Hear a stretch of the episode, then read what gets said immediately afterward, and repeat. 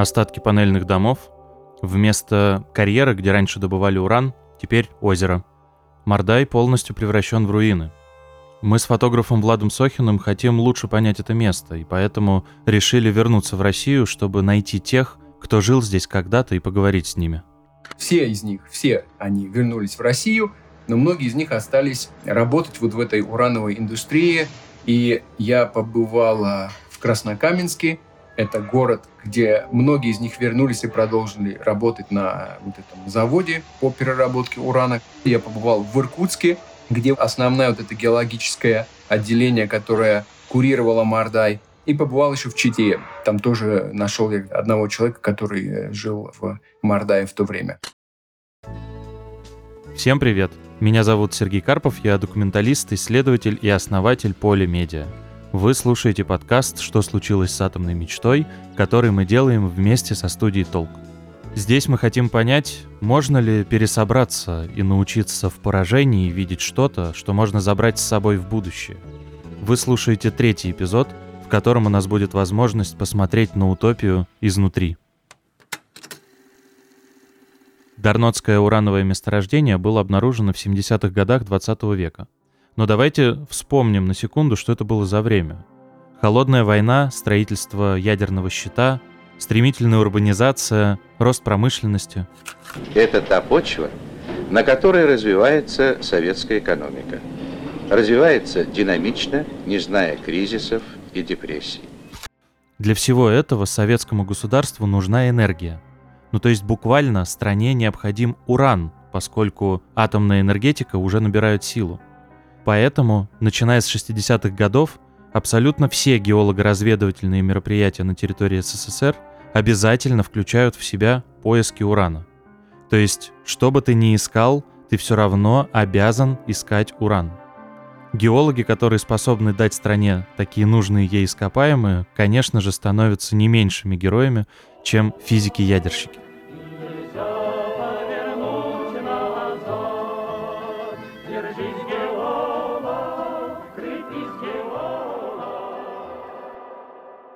В Иркутске Влад встретился и поговорил с руководителем той самой Дарнотской экспедиции, по результатам которой, собственно, и был построен Мордай. Говорит Василий Федорович Литвинцев. Поселок Октябрьский, Краснокаменск, город в то время еще не назывался, просто стройка шла. А поселок Октябрьский, поселок геологов, в то время существовал. И вот вышли на Ефим Павловича Ефим Павлович Славский — это не просто так рядовой начальник. Это бывший министр среднего машиностроения СССР, который занимал до 1986 года эту должность. И именно его ведомство курировало всю атомную промышленность, а также принимало решения о запуске новых точек добычи урановой руды. И рассказали ему непосредственно возможности выявления урановых месторождений на территории Монголии. Он заинтересовался этим вопросом, и через некоторое время было подписано соглашение о проведении геолого-поисковых работ на территории Монгольской Народной Республики. Я был назначен непосредственно начальник партии 33 и был направлен на организацию работ геологических на территории Монголии. Да, все верно. Монголия никогда не была частью Советского Союза. Но тогда почему, в принципе, прозвучало предложение искать уран в соседней стране? А главное, почему оно было так быстро и просто поддержано? Говорит геолог Максим Николаевич Гречухин, жизнь которого была и до сих пор очень сильно связана с Монголией. Мой дедушка, он когда закончил в 1930 году Московский геолого-разведочный институт и э, был уже, хоть еще и молодым человеком, но уже очень опытным, уже пройдя все передряги революции, гражданской войны и прочего. И он был направлен начальником партии в составе первой советско-монгольской экспедиции 1930-1932 э, год. И история очень давняя, изучение Монголии советскими геологами. И, кстати говоря, Монголия, она очень хорошо была изучена с, с этой точки зрения. Ну, еще благодаря тому, что территория сама, она очень располагающая к изучению. Там все видно. Вот там, как мы называем, обнаженность практически, ну, не стопроцентная, но близкая к этому. Это несравнимо с закрытыми территориями, допустим, таежными, болотистыми, большей частью востока нашей страны. Многие года работала монгольская геологосъемочная экспедиция, и были выявлены ну, целый ряд различных полезных ископаемых, ну, в том числе и урана. Когда уран стал очень востребованной темой, естественно, его искали там. Особенно в приграничных э, с Россией территориях. Собственно говоря, каковым и является область э, там, где находится Дарнотское месторождение, которое достаточно близко к границе с Россией. Итак, начало 70-х. По одну сторону советско-монгольской границы находится поселок геологов Октябрьский. В будущем его переименуют в Краснокаменск, который построили для освоения месторождения Забайкалья. С другой стороны, совсем рядом геологическая обстановка говорит о том, что где-то здесь должны лежать залежи урана тоже. Тому же между СССР и Монголией к этому моменту уже существовал опыт совместных разведывательных работ, договоров, связей, и поэтому идея освоения монгольского атома советскими инженерами совсем скоро переходит в стадию реализации. Пока все логично и понятно, но давайте посмотрим, как это работает на практике. Ведь геологи не знают точного места, они знают только некоторый квадрат, предположительный квадрат местности, который нужно изучить, чтобы найти руду. Но для того, чтобы начать поиски, нужно организовать экспедиционный лагерь, и его решают поставить максимально близко к ближайшему аэродрому отмечают точку на карте и отправляют туда первых специалистов. Одна группа летит в Улан-Батор. В ней начальник экспедиции литвинцев, его главный бухгалтер и главный геолог. Им нужно решить оставшиеся вопросы с монгольскими властями и встретиться с советским послом, чтобы уладить всякие экономические и организационные вопросы и после отправиться в степь к будущему лагерю. Но из-за революционных праздников они вынужденно задерживаются здесь на три дня и ходят по музеям, местным скачкам и как-то еще коротают время. Другая часть экспедиции едет по земле со стороны советской границы. У них с собой оборудование и какое-то небольшое количество денег и провианта, достаточное для того, чтобы добраться по голой степи до будущего лагеря. Но из-за каких-то проблем с документами они вынуждены несколько дней жить на границе и тратить, в общем-то, все эти свои ресурсы. Когда обе группы доезжают до назначенного места, выясняется, что ни еды, ни денег у них почти не осталось. Я поехал к руководству Аймака. Ну, представился они, нас так хорошо встретили.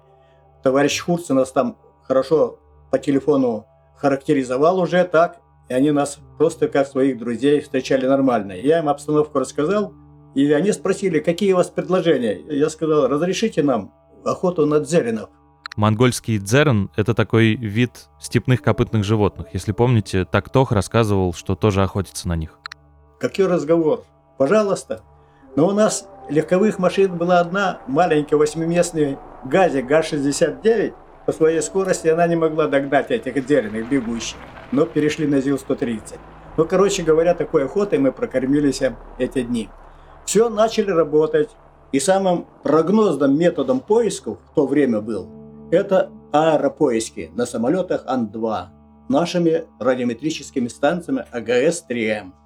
Высота полета самолет непосредственно рабочая колеблется от 25 до 50 метров над уровнем земли. Вот он летает, облизывая все сопочкой, весь рельеф, горку, под горку, вот так он летает. И вот этот прибор фиксирует. Чем ниже приземлишься, тем точнее найдешь аномалию. То есть внутри самолета находится радиометрическая станция, которая фиксирует всплеск излучения на ленте. Оператор отмечает это и сбрасывает на Землю вымпел. На следующий день по этим меткам приезжает отряд наземной проверки, у которого такой же радиометр. Они все проверяют, и буквально люди с кирками и лопатами выходят из машин и начинают освоение. Отряд в составе геолога, геофизика, с аппаратурой наземной, с лопатой, с молотком, с кувалдой, значит, с ломом. Все это необходимое для того, чтобы посмотреть, что же находится в земле. Выкопают закопушку, наберут образцы, пробруют шкурку на метр, засунут туда гильзу, проверят на глубине одного метра, что за радиация там. То есть вот такой процесс уже изучения и оценки аномалии. Предприятие наше закрытое – Монгольских специалистов в нашем составе не было. Первоначально договорились, два человека должны были принимать участие в наших геологических изысканиях. Был геолог один и был геофизик. Как помню, геолога Шейтер звать, геофизика звать Тудев. Они по полтора года отработали, что-то им не понравилось и ушли. И никого больше не было.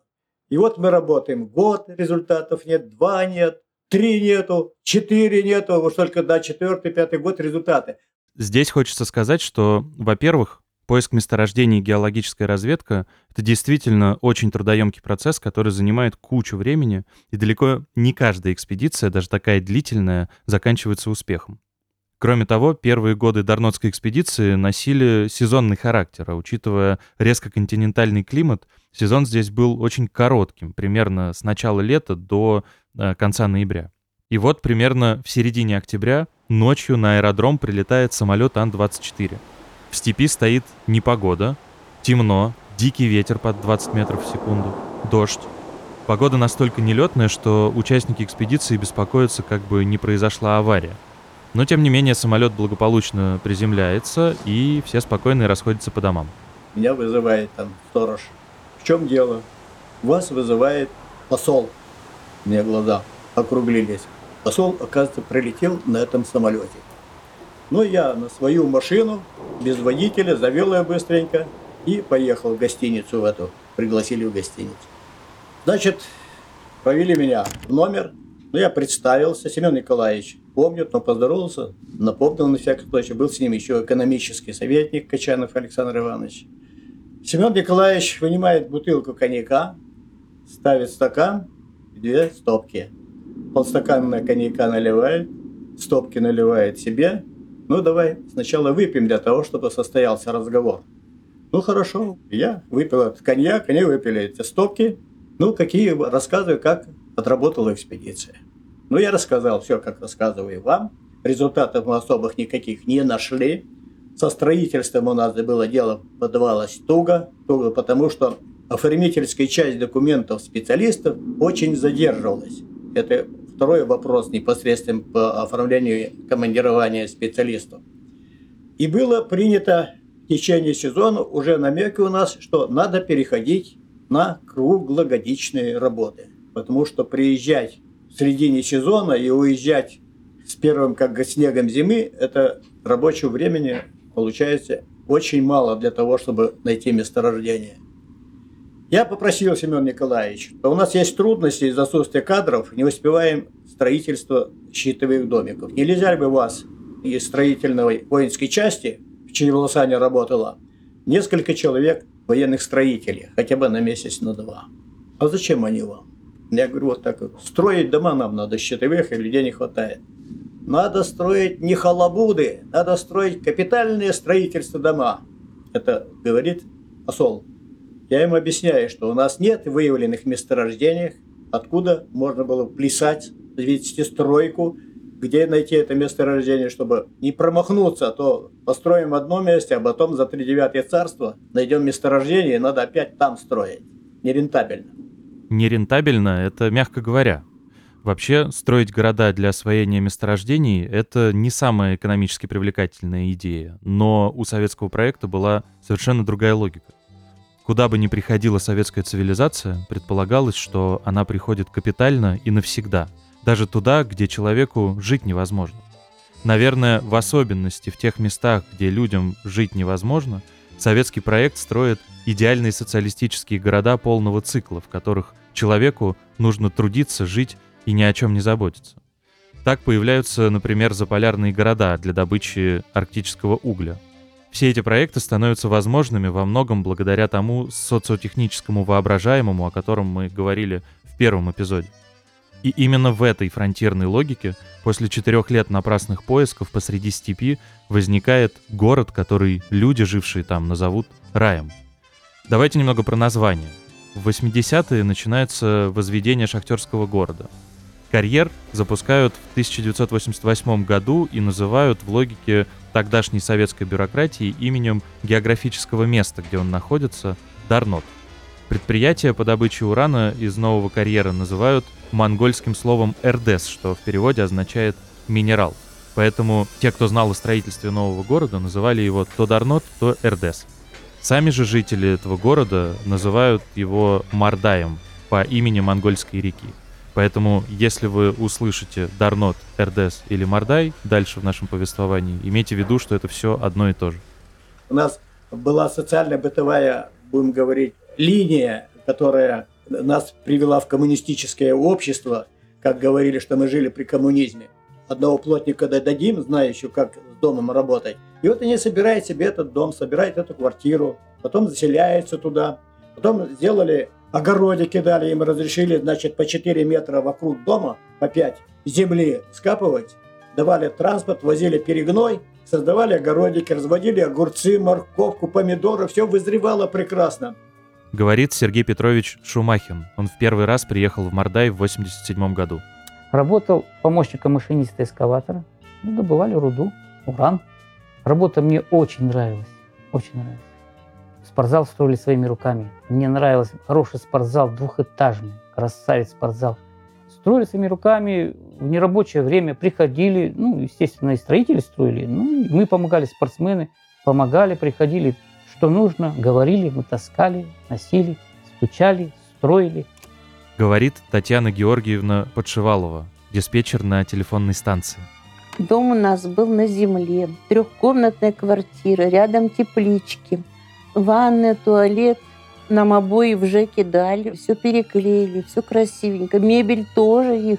Огород свой рядышком с крыльца выйдешь, свой огород. Подружки все молодые, менялись всей рассадой, всеми помидорами, всеми заготовками. Детки все, ну, свои рядышком. Вот детский сад, школа. В школе 15 детей, не больше было. Учились только на отлично. Говорит Виктор, он был главным механиком на карьере и приехал в Мордай с семьей в 86 году. Была заинтересованность в финансовом плане. Во-вторых, хотелось посмотреть мир, и было интересно работать за рубежом.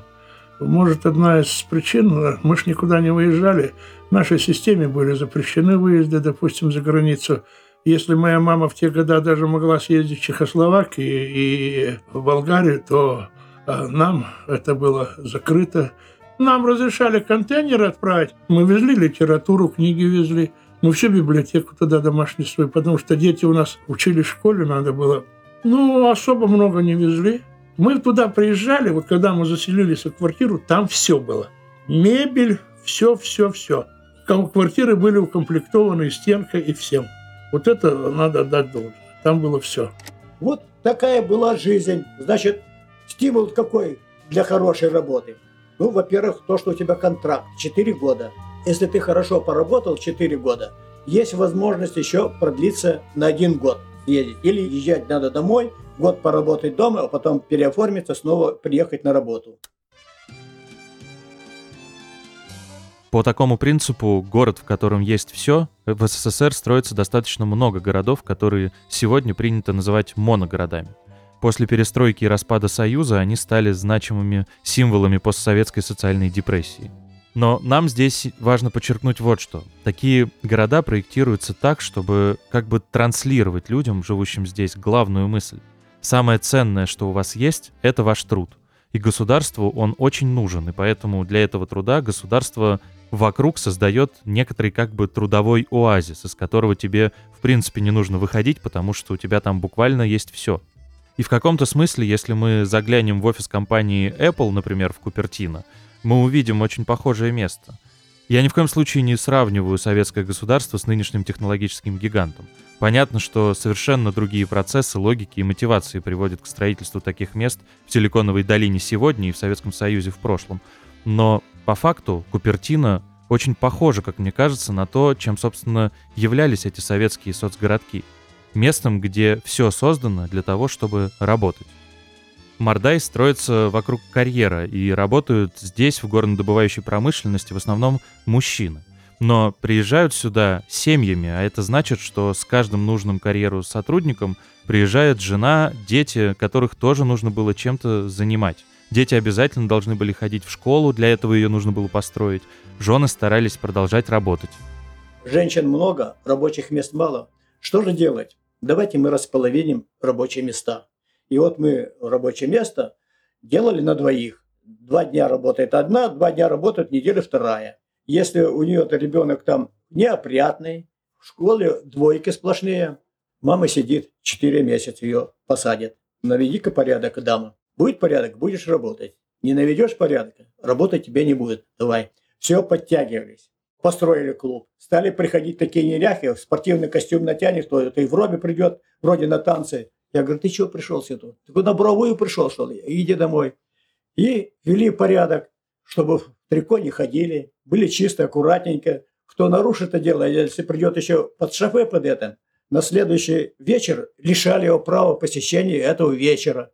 Эта социалистическая утопия появляется не потому, что там собрались специальные люди и придумали ее. Все наоборот. Она уже существует в том социотехническом воображаемом, которое помогает людям принять решение ехать в неизвестность, а государству строить новое общее будущее. То есть сперва идеальный город придумывается и мыслится как концепт, а уже потом в него приезжают отобранные для этого воображения люди. Буквально командировка в Монголию была поощрением и привилегией. Люди проходили медосмотр, заполняли анкеты и стремились сюда. Ну, когда мы выезжали в отпуск, значит, особых ограничений не было. Просто люди просили, чтобы мы не болтали лишнего нигде. Что если где-то мы отдыхаем, если нас будут спрашивать, где, что, в дороге, кто-то, пожалуйста, сильно не чешите языком, вот подпишитесь что вы работаете там-то, вы вас занимаетесь добычей или флюоритов, или у вас завод по выпуску кирпича. Это вот э, такое требование было. Говорит Татьяна Викторовна Шумахина, одна из жен работников карьера, приехавшая сюда вслед за мужем.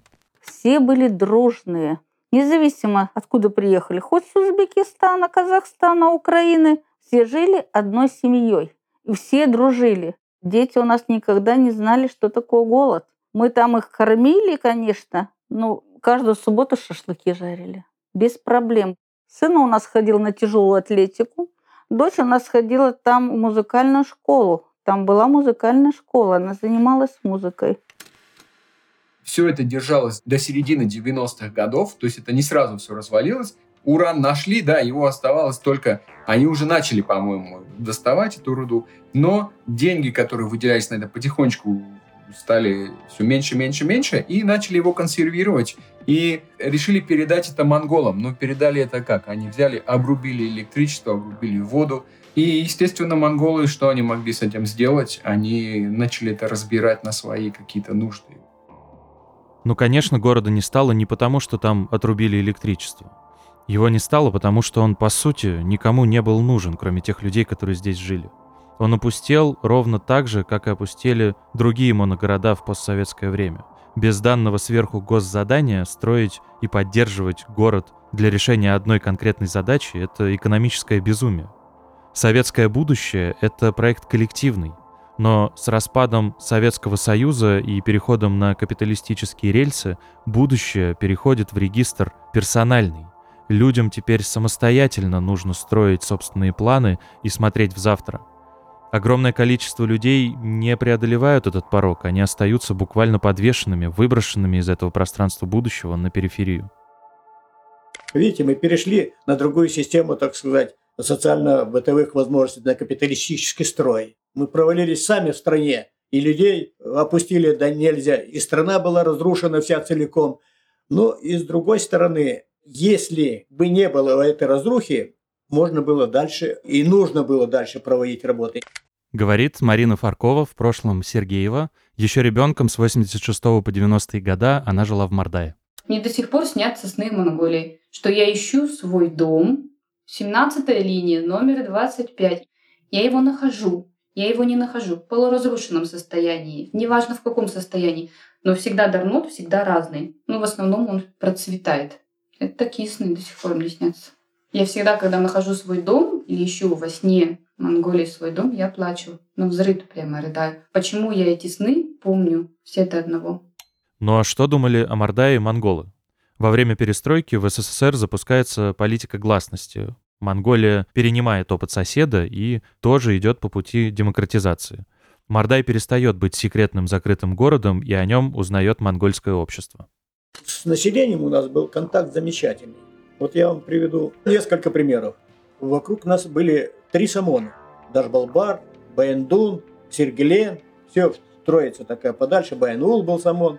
И везде мы были ладными гостями. Приедем, всегда тебя напоят не только чаем, но и архи нальют, вкусно угостят тебя. И всегда добрые отношения были. Больше э, обстановку нагнетала непосредственно интеллигенция. периодически мы по открытым делам им говорили по флюориту, по свинцу, там, по меди, по еще по каким-то полезным. По урану так не очень раскрывали. И у них это, э, видимо, отложилось, что что-то здесь не так. И вот когда вот это началась перестройка вся, активизировались журналисты. Активизировались непосредственно оппозиционеры, которые негативно относились к советской стороне. Они перед этим относились, некоторая часть населения все поглядывали в китайскую сторону. В Европе некоторые научились в институтах не только, будем говорить, познать истину своей профессии, но и такое негативное отношение к Советскому Союзу. Тоже высказывания такие были. И вот в результате вот этих журналистских деятельности появилась статья в Дарноте, что в Дарноте стали болеть очень люди за счет уранового заражения, радиации, открытых месторождений вот в Мордайнской котловине. Но я связался с посольством, договорились, что мы сделаем выездную встречу на Дарноте, показываем все наши грехи, что мы там накопали, натворили, и рассказываем, что это такое.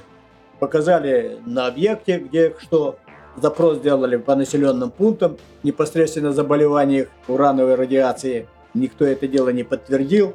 Вроде бы они успокоились. Значит, потребовали от нас провести рекультивацию всех земель. Мы все закопали все свои канавы.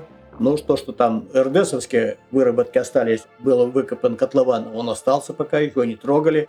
Мы документалисты и социальные исследователи, и, к сожалению, не можем дать экологическую оценку программе рекультивации Мордая.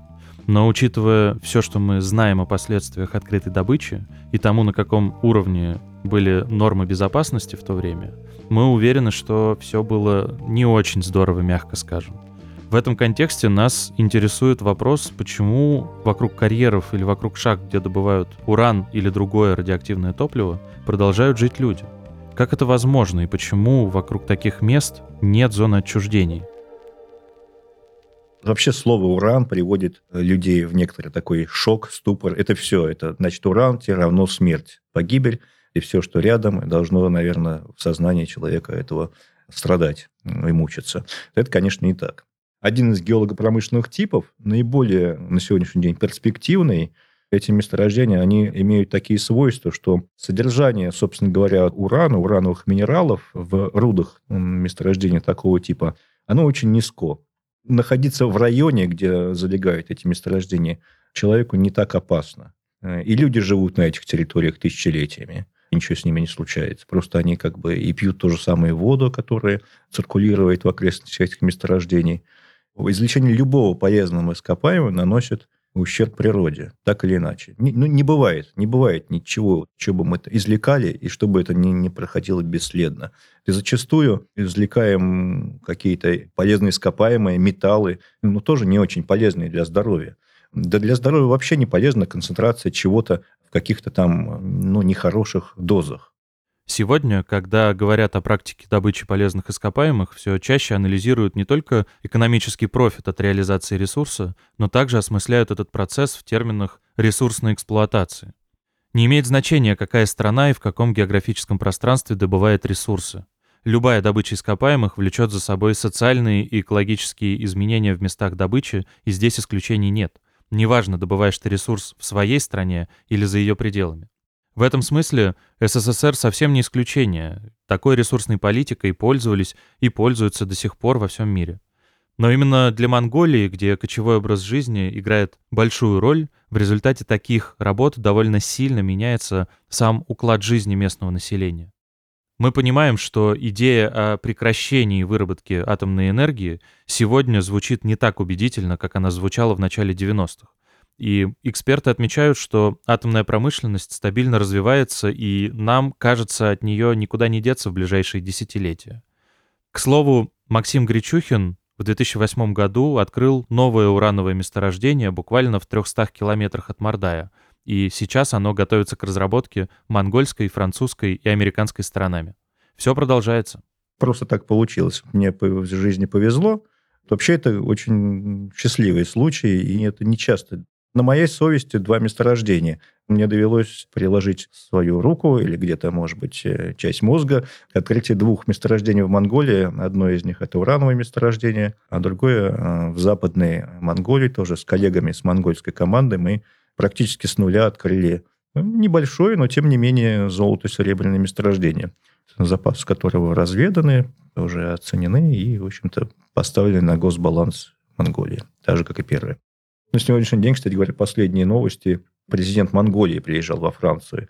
Была встреча с Макроном, и был подписан договор о взаимном сотрудничестве. И вот э, одной из составляющих этого договора было развитие предприятия по добыче урана в южно-габийской части Монголии.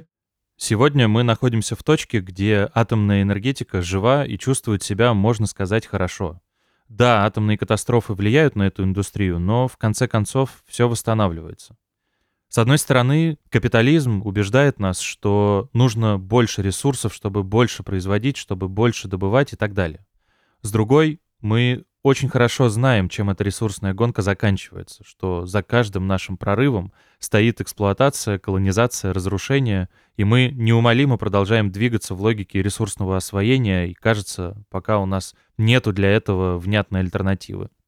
И получается, что с одной стороны Мордай — это памятник ресурсному освоению, но с другой — это ведь лучшие годы и воспоминания для тех людей, которые жили здесь, и все, что они могут сегодня, это передать привет тому прошлому в надежде быть услышанными.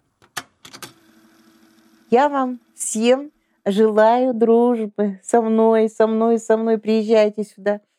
Я передаю привет всем телефонисткам Чайбалсана, Улан-Батора. А помните, на смене я только сяду, а она мне кричит, «Таня, тебе Москва или Ленинград?» Это какой год был, 91 Я говорю, нет, мне Грозный, дайте Грозный. Дай. Вы слушали третий эпизод подкаста «Что случилось с атомной мечтой», который Поля делает вместе со студией «Толк». Спасибо, что дослушали нас до титров, и если вам понравился этот эпизод, пожалуйста, откройте приложение и оставьте нам комментарий или поставьте лайк. Это правда очень сильно поможет нам быть услышанными другими людьми. Через неделю в четвертом эпизоде мы поговорим о современной популярной культуре и о том, как мы, как общество, понимаем сегодня атомный проект и попробуем рассмотреть способы, как можно проживать этот сложный опыт человечества в надежде на то, что он поможет нам двинуться дальше.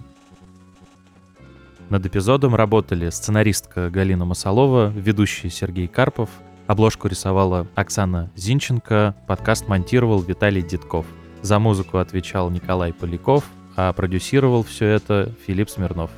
Еще раз большое спасибо за то, что дослушали до конца. Пока, до следующей недели.